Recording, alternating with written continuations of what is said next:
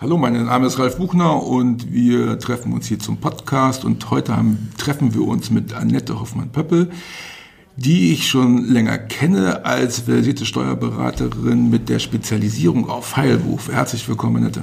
Ja, hallo. Äh, vielleicht stellt sich einfach mal selbst vor. Ja, mein Name ist Annette Hoffmann-Pöppel. Ich bin hier in Kiel, in Melsdorf, äh, genau Steuerberaterin in einer ähm, Kanzlei mit drei Steuerberatern und wir sind spezialisiert auf, auf Ärzte, auf Therapeuten und auf Tierärzte. Tierärzte gibt es auch, ja, okay. Ja, gibt es auch. Okay, der Grund, warum wir heute zusammensitzen, ist, dass es eigentlich zum 1. Januar 2019 eine Pflicht geben sollte, dass elektronische Kassen mit einem Sicherheitsmerkmal versehen werden sollen. Das ist ja nun gerade glücklicherweise gekippt worden, der Termin. Dazu kommen wir dann später noch. Mhm.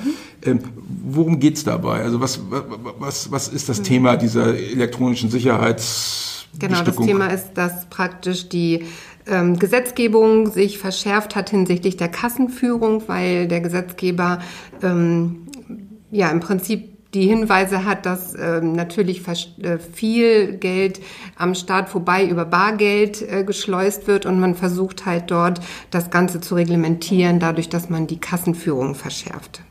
Okay, das versucht man technisch zu lösen dann. Das äh, gibt mehrere Möglichkeiten, das zu lösen. Also es gibt keine Vorschrift, elektronische Kassen, also Registrierkassen oder PC-Kassen zu nutzen. Ähm, es gibt auch weiterhin die Möglichkeit, offene Barkassen, also offene Ladenkassen zu führen. Aber ähm, wenn man denn dann ein elektronisches Kassensystem verwendet, dann sind das halt diese Zertifizierungsvorschriften, die der Gesetzgeber eigentlich zum 01.01.2020 einführen wollte, die jetzt erstmal verschoben sind bis zum 30.09.2020. Heureka, wir haben Zeit. Genau. Sehr schön. Ja. Also ja, solche gesetzlichen Änderungen kommen ja dann immer sehr überraschend und alle wundern sich. Gut, also ein guter Zeitpunkt, dass wir uns genau darüber kurz unterhalten. Mhm. Ähm, erste Frage ist, wenn ich eine Therapiepraxis bin, muss ich da eine Kasse haben? Ja, das kommt drauf an. Wie immer äh, ist die Antwort von dem Steuerberater halt so, das kommt drauf an. Okay, genau, worauf? es kommt ähm, einmal auf die Frage an, welche Form der Gewinnermittlung ich habe. Also bin ich buchführungspflichtig, dann komme ich um eine, eine Kasse überhaupt nicht drumrum. Ermittle ich den Gewinn nach der Gewinnermittlung ähm, Einnahmenüberschussrechnung, was, was ein Großteil machen kann, dann habe ich grundsätzlich erstmal keine Verpflichtung, einen Kassen Buch zu führen, weil ich praktisch ja diesen, diesen Bestand der Kasse nicht ähm, in dem Sinne nachhalten muss wie einer Buch, bei einer Buchführung. Ich habe aber trotzdem eine Einzelaufzeichnungspflicht von Einnahmen, Bareinnahmen und Barausgaben. So und ähm, okay, halt, halt, genau. Also, woran kann ich erkennen, welch, ob ich Buchführung mache oder nicht mal gefühlt, machen alle Praxen Buchführung. Aber woran kann ich erkennen, ob ich der Buchführungspflicht unterliege oder nicht? Das ergibt sich einmal aus der Abgabenordnung mhm. und äh, zum, also in der Abgabenordnung sind zum Beispiel halt Freiberufler, die ähm, ja auch als Einzelperson tätig sind, ähm, von der Buchführungspflicht befreit, also auch Freiberufler in der Rechtsform einer Personengesellschaft. Aber das ist halt äh, schon noch ein bisschen zu differenzieren. Also grundsätzlich ist das in der Abgabenordnung geregelt. Und woher kann ich es jetzt praktisch erkennen, wenn ich jetzt nicht genau weiß, wie das bei mir ist? Wenn man alleine als äh, Freiberufler unterwegs ist, ist man nicht buchführungspflichtig. Okay. Und wenn ich größere Praxis habe, frage ich meinen Steuerberater. Genau. Okay. Wenn ich jetzt also geklärt habe, ich bin nicht buchführungspflichtig, also ich habe keine GmbH oder irgendeine juristische Gesellschaft, die sowieso mhm. verpflichtet ist, dann gehe ich davon aus, ich bin jemand, der eine Einnahmenüberschussrechnung macht. Das wäre das das, das wäre das, äh, genau, wo man erstmal grundsätzlich sagt, man ist nicht verpflichtet, einen Kassen, einen Kassenbestand nachzuhalten, aber man ist halt trotzdem verpflichtet, einzeln Einnahmen und Ausgaben aufzuführen, aufzuzeichnen. Okay, und das muss ich auch machen über den Kasseninhalt. Ja, das müsste ich, ja, ich habe dann ja in dem Sinne gar keine Kasse, aber wenn ich eine Kasse habe, also so eine offene Ladenkasse, das wäre dann halt die, die zweite Alternative. Ich habe nicht nur irgendwie Einnahmenbelege, die ich sofort ins Pri also entnehme, mhm. sondern ich habe tatsächlich einen Bestand, den ich irgendwo führe. Dann bin ich verpflichtet, neben diesen Einzelaufzeichnungen halt auch einen Kassenbericht zu machen. Das heißt, ich muss täglich aufführen, welche Einnahmen und Ausgaben ich habe und das in retrograder Ermittlung über ein Zählprotokoll halt erfassen. Das hört sich fürchterlich an. Also ja. Geh mal kurz einen Schritt zurück. Äh, also eine Kasse. Ja. Ich habe eine Pillendose und mhm. da packe ich die Zuzahlung rein, die ich von den Patienten bekomme mhm. und bezahle damit die Benzinquittung meiner Kollegen. Ist das eine Kasse? So eine Pillendose? Ja, das ist dann eine Kasse. Und das ist, wie würde die dann heißen? Das, das, das ist, so dann eine offene Ladenkasse. Ah, okay. Genau. Und ich müsste jeden Tag dann, wenn sich, also an dem Tag, wo sich Bewegungen ergeben, jeden Tag am Ende des Tages zählen, was ist in der Kasse an Geld und das auch praktisch dokumentieren und dann muss ich retrograd über einen Kassenbericht ermitteln, wie hoch sind die Einnahmen, die ich an dem Tag bekommen, also eingenommen habe. Okay, ja. das hört sich so an, als sehr, auf, sehr umständlich. Sehr ja. umständlich, genau, ja. ja. Was passiert denn, wenn ich das nicht mache? Dann hat die Finanzverwaltung die Möglichkeit äh, hinzuzuschätzen im Rahmen einer Prüfung, einer Betriebsprüfung, und zwar maximal 10 Prozent der Gesamteinnahmen einer Praxis. Äh, ist das realistisch? Ähm, das ist äh, nicht realistisch, weil ja nicht alles ein bar eingenommen wird, aber so sind halt die Vorschriften ähm, aufgrund der, ja, der, der Vorlagen des, der Abgabenordnung. Hm. Wenn ich jetzt nur die Zuzahlung einnehme und sonst keine hm. Bareinnahmen habe, also wenn ich jetzt, diese Zuzahlung sind ja diese, die Eigenbeteiligung der Patienten, die ja sozusagen genau ausgewiesen sind über die Rechnung, die ich in die Krankenkassen schicke. Mhm. Äh, ja, das ist leider ganz, also leider unterscheidet der Gesetzgeber dann nicht nur eine Hinzuschätzung in Höhe der Bareinnahmen. Das wäre ja angemessen vielleicht aus unserer Sicht, aber die Finanzverwaltung behält sich das halt offen, zehn Prozent der Gesamteinnahmen hinzuzuschätzen, wenn die Kasse als ordnungswidrig äh, verwendet, äh, verworfen wird. Okay, genau. wenn ich jetzt mal Einschätzung kriege, wie gefährlich ist das? Ist das schon mal einem Mandanten von dir passiert, dass er so eine wegen also, der fehlenden Kassengeschichte? Bei meinen Mandanten noch nicht, nein. Aber wir haben, also wir haben schon Mandanten, wo Hinzuschätzungen ähm, vorgenommen wurden aufgrund fehlender ähm, Dokumentation. Aus dem Gesundheitsbereich? Auch aus dem Gesundheitsbereich, ja. Okay, also es ist ein ernstzunehmendes Thema. Definitiv. Okay, gut, haben wir das geklärt. Also weiter zuhören, wir ja. bleiben dran. Also wir haben jetzt also diese offene Ladenkasse, das kann eine Pillendose sein, das kann aber auch so, ein, so, ein, so eine, so eine Kassen... Eine Geldkassette, Geldkassette. Eine, eine, Schublade, die ja in der Regel dann abschließbar oder sowas ist. Also alles, wo praktisch Bargeld aufbewahrt wird, ist für die Finanzverwaltung eine offene Ladenkasse. Okay, wenn genau. ich das richtig verstanden habe, muss ich irgendwie morgens wissen, wie viel da drin war? Genau, ich muss, ich muss eigentlich wissen, wie viel abends da drin war mhm. und wie viel am, also am Tag davor abends da drin war. Mhm. Und dann würde man ermitteln den, genau den Bestand. Also meinetwegen, das sind dann 150 Euro, sage ich mal jetzt glatt, also ein 100er und ein 50er. Genau das müsste ich dokumentieren und ich muss dann ermitteln, wie viel ähm, praktisch zurückgerechnet, also den Bestand vom Vortag, da waren es meinetwegen 100, dann ist die Differenz 50 und dann muss ich dokumentieren, das ist jetzt die Einnahme aufgrund einer Patientenzahlung, Rechnungsnummer so und so. So, okay. so ähnlich stellt sich das die Finanzverwaltung vor. Okay, wie mache ich das praktisch? Indem ich einen Kassenbericht praktisch jeden Tag, an dem eine Bewegung erfolgte, also Zettel, tatsächlich einen Zettel ausfülle. Den, solche Zettel gibt es beim Steuerberater. Ja. Ähm, also ein Zählprotokoll und einen Kassenberichtszettel zu, den, zu dieser Barkasse mitnehme und abhefte, täglich. Zählprotokoll muss ich echt aufschreiben, ja. wie viel also, einzelne... wie gesagt, die immer, das ist die Vorstellung der Finanzverwaltung, okay. das so zu machen. Ähm, und es ist dann immer in der, ähm, ja, in der Verantwortung des Steuerpflichtigen, ob er das dann auch halt tatsächlich tut. Also wie, das Risiko ist halt ähm, neben der Hinzuschätzung im Rahmen einer Betriebsprüfung, dass es eine Kassennachschau gibt. Mhm. Ähm, seit 2018 kann also unangekündigt ein Betriebsprüfer ähm, erscheinen und die Kasse prüfen. So. Und wenn man dann halt diese Dokumentation hat, dann hat man, sage ich mal, hier kein Risiko.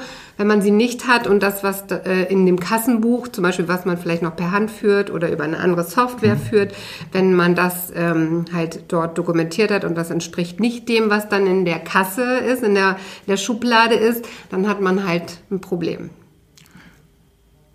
Okay, ja, da, da, da, dann gibt es Ärger oder ja, dann, ja, dann gibt es wieder diese, diese Hinzuschätzung, genau ich bin ja Betriebswirt, hm. ich bin ja faul. Ich versuche ja nur zu gucken, wie groß ist das Risiko, was hm. ich eingehe, wenn ich das nicht mache. Also so unter uns. Wie ist das? Ist das ein großes Risiko, dass ich da Ärger kriege? Also ich denke, es kommt darauf an, ob man bargeldintensive Geschäfte tätigt oder nicht. Okay. Also die ähm, das Risiko ist sicherlich in dem Bereich zum Beispiel Friseurgeschäft, ähm, Warenumlauf, sage ich mal, wo viel mit Bargeld passiert, mhm. größer als in einer Arztpraxis oder in einer Therapiepraxis, wo ich halt mal etwas bar vereinnahme. Wenn ich Logopädin bin, überwiegend Kinder behandle, dann habe ich vielleicht einmal die Woche eine Zuzahlung. Ja, also wie gesagt, das Risiko ist dann natürlich geringer. Was aber sicherlich gewollt ist von der Finanzverwaltung, ist, dass man weg vom Bargeld geht und ähm, das vermehrt praktisch oder diese Bereiche geprüft werden, die bargeldintensiv sind. Okay, wenn ich also auf Kartenzahlung umstelle oder auf genau. Lastschrift, genau. dann ist das kein Dann ist es kein Problem. Dann haben Sie auch keine Barkasse ah. und keine Bareinnahmen, sondern ja, dann ist es im Prinzip nur eine Ausgabenkasse, an die natürlich die Anforderungen dann nicht so hoch sind. Ah, wenn ich also eine Kasse habe, in der ich Geld vom Konto reingelegt habe und damit Ausgaben in Bar mache, aber keine Einnahmen da rein buche, weil ich das immer über Lastschrift mhm. oder Kartenzahlung mache, dann bin ich, habe ich kein Kassenproblem.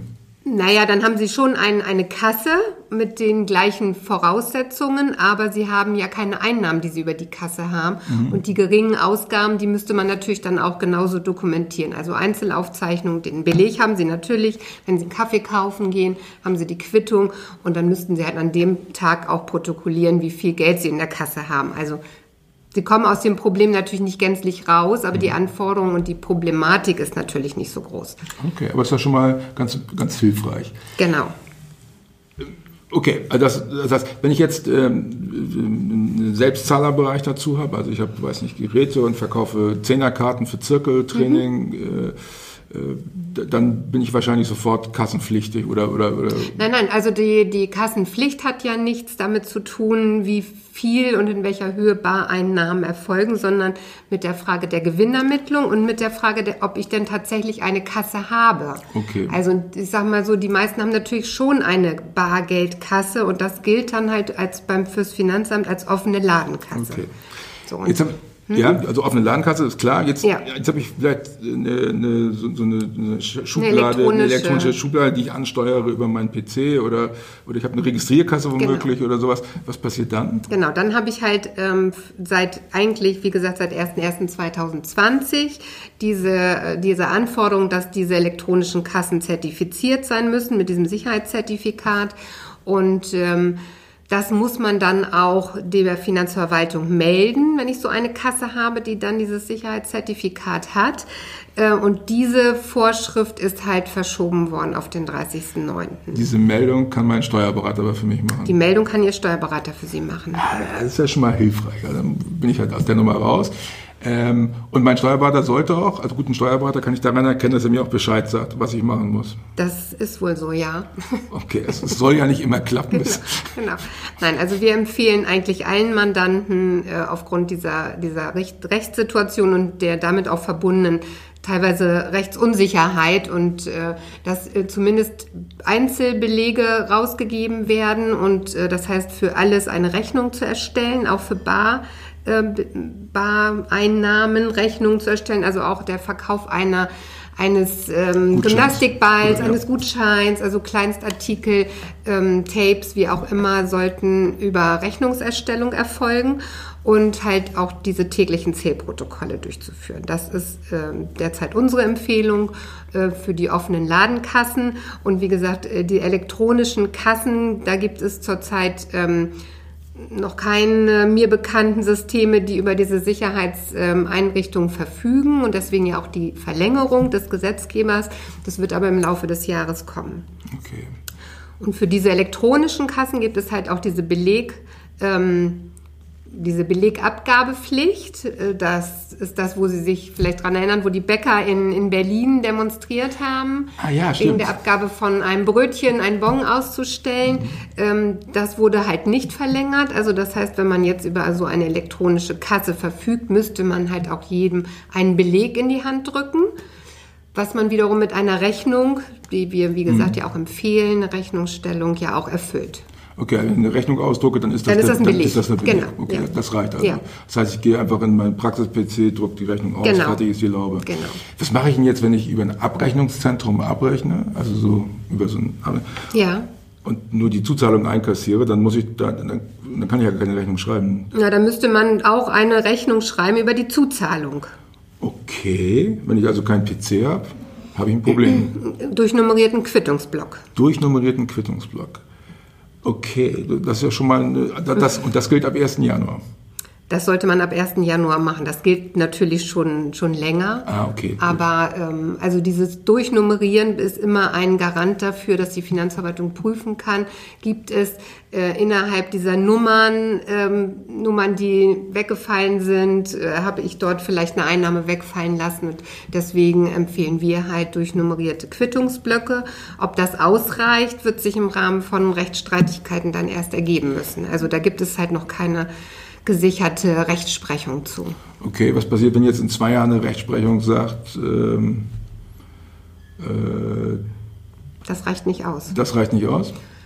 Immer das Gleiche hinzuschätzt. Also die könnten halt die Buchführung verwerfen, mhm. wegen ähm, nicht Grundsätze ordnungsmäßiger Buchführung eingehalten und dann würde auch wieder eine Hinzuschätzung kommen. Aber äh, ist das, also wenn in zwei Jahren ein Gericht entscheidet, dass es eine Un Unklarheit gab und so muss es in Zukunft sein, dann ist doch meistens so, dass man dann ab dem Moment, wo das Gerichtsurteil gilt, drangsaliert wird oder, oder nicht. Ja, ja, also es kommt ja nur zu einem Gerichtsurteil, wenn vorher die Finanzver also wenn die Finanzverwaltung schon im Rahmen einer Betriebsprüfung zum Beispiel gesagt mhm. hat, wir äh, sehen das als ähm, in unserem Ermessen ist das keine, äh, keine mhm. Buchführung, die den Grundsätzen ordnungsmäßiger Buchführung entspricht. Mhm. Das muss, muss man ja erstmal schon mal gehabt haben mhm. im Vorfeld, bevor es überhaupt zu, einem, zu einer Rechtsprechung kommt. So, und äh, im Normalfall ähm, kann man sich ja mit, der, mit dem Prüfer auch auseinandersetzen und äh, wird auch äh, in der Regel eine Einigung erzielt. Okay. So, wenn alle Sorgfaltspflichten erfüllt sind und das ist es aus meiner Sicht, persönlichen mhm. Sicht jetzt mal bei einem durchnummerierten Quittungsblock, mhm. dann würde man sich ja auch darum streiten. Also mhm. insofern, ähm, bis das zu einem Gericht kommt, ähm, das dauert, weil da müsste man ja schon ganz verhärtete Fronten haben. Ja, okay, ja. gut. Mhm. Aber wenn ich jetzt, und jetzt aber umgekehrt, ähm, wenn ich jetzt versuche, im vorauseilenden Gehorsam alle möglichen Unsicherheiten zu beseitigen und jetzt mir also eine Registrierkasse kaufe und nummeriere und dies und das mache und sich in zwei Jahren rausstellt, so eng wird das gar nicht gesehen bei hm. Therapeuten, hm. was dann? ja, das ist dann leider so mitgehangen, mitgefangen. In dem Moment, wo ich so eine elektronische Registrierkasse habe, muss ich halt alle gesetzlichen Verpflichtungen, die es dazu gibt, auch erfüllen. Das heißt, dann unterliege ich automatisch diesen strengen Regelungen und äh, muss das melden und äh, ja und alles, was da so dranhängt. Aber dann wäre strategisch ist ja schlauer, möglichst wenig Zeug zu kaufen und eher eher mal das Risiko einzugehen, dass jemand sagt, das ist nicht detailliert genug, mhm. als großen Aufwand zu betreiben. Ne? Also mhm. wenn ich mir vorstelle, ich bin eine eine genau, Personenpraxis, also, dann, dann, dann eine elektronische Registrierkasse da habt, das ist ja mit Kanonen, also mit Atombomben ja, Spatzen ja, schießen. Also äh, im Prinzip muss man ja sagen, diese elektronischen Registrierkassen und, und die, sage ich mal, PC-Kassen, mhm. die diesen Anforderungen entsprechen, die werden ja nicht äh, sage ich mal, geführt fürs Finanzamt, sondern weil es betriebswirtschaftlich und ähm, Aufzeichnungspflichten gibt, die das erfordern, damit mhm. ich überhaupt einen Überblick über mein Geschäft habe. Mhm. Also das ist ja erstmal so. Ähm, sage ich mal, der Anstoß, so etwas zu nutzen und nicht, um jetzt gegenüber dem Finanzamt diese Verpflichtung zu erfüllen. Also bei in, in Praxen, in Arztpraxen, in ähm, therapeutischen Einrichtungen wird es, glaube ich, noch ganz lange eine offene Ladenkasse geben. Und das bedeutet halt, dass man Einzelaufzeichnungen hat und dass man die, diese Berichte führen muss. Okay, also so. bin ich weiterhin mit einer offenen Ladenkasse, mit meiner Pillendose, äh, bin ich weiterhin auf der sicheren Seite. Ja, es gibt noch keine Verpflichtung zur, zur Nutzung einer elektronischen Kasse. Okay. Das gibt es nicht. Ja, das ist doch schon mal ein, also schon mal ein guter Abschluss. Oder haben wir noch ja. irgendwas vergessen? Nein, ich glaube nicht. okay, also ich habe weiter eine Pillendose, ich muss nur aufschreiben, was da, was da drin, drin passiert ist und das muss ich möglichst schriftlich irgendwie festhalten. Ne? Genau, wichtig halt, wie gesagt, diese Zählprotokolle, re retrograde Kassenberichte täglich, beides und ähm, Einzelaufzeichnungsverpflichtung, das heißt für alles eine Rechnung schreiben. Und die müssen durchnummeriert sein. Genau, okay. Genau. Das kann ich auch am PC machen wenn es nicht löschbar ist. Genau, es darf nicht veränderbar sein, also kein Excel-Programm oder sonst irgendwas. Also es muss äh, praktisch äh, genau unveränderbar dokumentiert sein. GOBD-Form, ja. ja. genau. Jetzt vielleicht mal, damit alle das Kasse richtig an. Es gibt ja so, so Kassen, da hat man so ein Tablet. Und ja. die steuert dann so eine Schublade an. Das ist auch eine elektronische Das ist eine elektronische Kasse, ja. ja genau. Also mhm. muss man, also das auch ein Handy, was eine, was eine Kassenlade ansteuert, ja. ist eine elektronische Kasse. Ja, genau. Okay. Genau. Also die Differenzierung zwischen einer elektronischen Kasse, also einer PC-Kasse und einem Buchführungssystem, mhm. sage ich mal, in dem dann eine Kasse mit eingebucht wird, die ist halt sehr diffizil. Also da muss man halt im Einzelfall tatsächlich gucken und dann muss sich der Hersteller gut überlegen, was will er da anbieten. Okay, okay, okay. ja. genau. Okay, also das heißt, wenn ich eine Praxisverwaltungssoftware habe, die keine Kassenschublade ansteuert, dann ist das eine Praxisverwaltungssoftware und dann kann ich eine offene Kassenschublade daneben haben. Dann genau, dann ist das nicht das, das Kassensystem, sondern ein Buchführungsteil mhm. sozusagen. Wenn ich ähm, aber damit Kassenfunktionen verbinde, mhm. dann ist es halt eine PC-Kasse. Wann verbinde ich damit Ja, das ist schwierig. Das äh, ist, glaube ich, auch noch nicht so ganz klar. Ah, okay, ja. gut. Also, also es heißt, gibt halt in der, äh, es gibt schon Vorstellungen de, des Gesetzgebers, was ist denn eine PC-Kasse? Und das ist, es muss halt keine automatische Ansteuerung oder keine Möglichkeit sein, an so eine Geldschublade zu kommen, mhm. sondern wenn es praktisch eine Verbindung zwischen Programmteilen, also zum Beispiel Rechnungserstellung, werden gleich äh, die Rechnungen werden als bar gekennzeichnet und übernommen in eine in ein Kassensystem. Mhm. Auch das kann halt da schon zu führen, dass es eine PC-Kasse ist. Also, Oder gibt es halt einen Graubereich? Da gibt es, glaube ich, noch, also mein Empfinden, Graubereich, ja. Mhm. Okay, gut, ja. Dann leben wir alle gut mit diesem Graubereich. Das finanzielle Risiko dürfte relativ gering sein für normal große Praxen, schätze ich mal. Ja gut, das kann man jetzt nicht, ja, äh, nicht, quantifizieren. Sagen, ja, genau. Okay, aber also ich als Betriebswirt sage, das ist also ich glaube, der Aufwand, den man da treiben muss, das alles korrekt zu machen, ist viel größer als das. Ja gut, Risiko, da haben wir als eingeht. Steuerberater natürlich eine andere Sichtweise Logisch, der klar. Dinge und, und ähm, die Steuerberater haften halt auch, wenn sie Richtig. darüber nicht informieren. Das heißt, äh, es wird wahrscheinlich dazu kommen, dass ganz viele Therapeuten informiert werden von ihren Beratern. Äh, damit dort halt kein Haftungsrisiko besteht. Und was dann im Prinzip umgesetzt wird, ist ja immer in der Hand des Steuerpflichtigen. Also dieses Abwägen, was Sie jetzt sagen, das äh, obliegt nicht dem Steuerberater, der kann nur Empfehlungen aussprechen. Und wenn das halt nicht so gemacht wird und hinterher eine Hinzuschätzung kommt, ja, dann muss der Steuerpflichtige auch damit leben und kann mhm. halt aber auch dann keinen haftbar machen für diesen diese Steuernachzahlung, die aufgrund seiner, äh, seiner Vorgehensweise dann ähm, anfällt.